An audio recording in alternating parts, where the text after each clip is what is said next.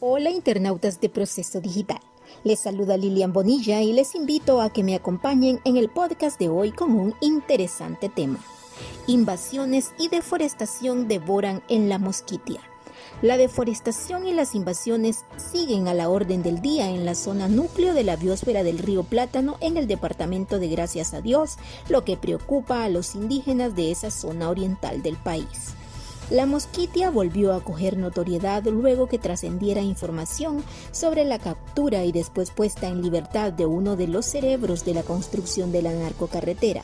Hasta el propio coordinador del Partido Libre y asesor del Ejecutivo, Manuel Zelaya, salió al paso para desmentir vínculos con el ganadero señalado como uno de los artífices de la construcción de la cuestionada vía.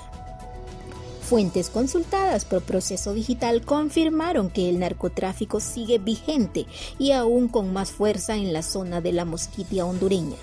La fuente confirmó que pese a que varios jefes del narco han sido detenidos y judicializados en cortes internacionales, otros que fueron señalados por la justicia local pero puestos en libertad tras un proceso judicial vigente que incluso derivó en aseguramiento de propiedades, son los que comandan las operaciones ilícitas. De su lado, Daniel Chiapa, presidente del Consejo Territorial Baquinasta, dijo a Proceso Digital que para ellos la situación es preocupante, ya que terceros están invadiendo sus territorios. Está prohibido que estas tierras se vendan, pero malos pobladores han vendido. Unos han sido engañados y otros por su propia voluntad han vendido sus tierras y ahora tenemos extraños deforestando e invadiendo, lamentó. Hace varios meses la carretera ilegal está paralizada en la zona Tahuaca, manifestó el líder indígena a este medio de comunicación.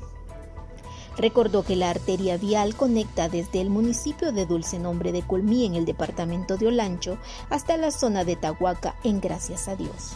La carretera que se comenzó a construir durante la pandemia avanzó 28 kilómetros desde Culmí hasta Huampusirpe y Krausirpi, localidades de la Mosquitia consideradas zonas importantes para el trasiego de la droga.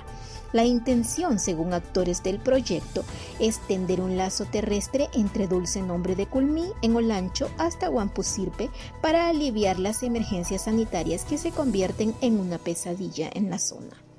Chiapas sostuvo que la carretera ilegal desde hace varios meses se encuentra con presencia militar con el fin de que los poblados no siguieran avanzando y ante la investigación que emprendió la Fiscalía. Las repercusiones se siguen dando a raíz de la accesibilidad que dio la construcción de la carretera a la zona indígena Tahuaca. La verdad que no es fácil, ya que hace dos días fue asesinado un joven indígena Tahuaca en manos de un tercero, un allegado de otro departamento, refirió. En los últimos días, el periodista e investigador en temas del narcotráfico Jeff Ernest posteó a través de sus cuentas en redes sociales una foto del arresto de Marlon Peralta, quien había sido capturado por la policía en agosto con un armamento y posteriormente dejado en libertad. Tras conocer los tweets del periodista e investigador, el asesor presidencial Manuel Zelaya descartó que el motivo de la reunión con el ganadero señalado de ser el promotor de la narcocarretera la Mosquitia sea para el tráfico de drogas o de armas. Otras fuentes también dijeron conocer a este personaje y aseguraron que le conocen como ganadero. Aunque se dice que la construcción de la narcocarretera en Honduras está paralizada, esta avanza por momentos ante la vista y paciencia de las autoridades, pese a que en la zona hay contingentes militares desplegados. Espero les haya gustado el tema de hoy. Gracias por escucharnos. Les espero en otra edición podcast de Proceso Digital.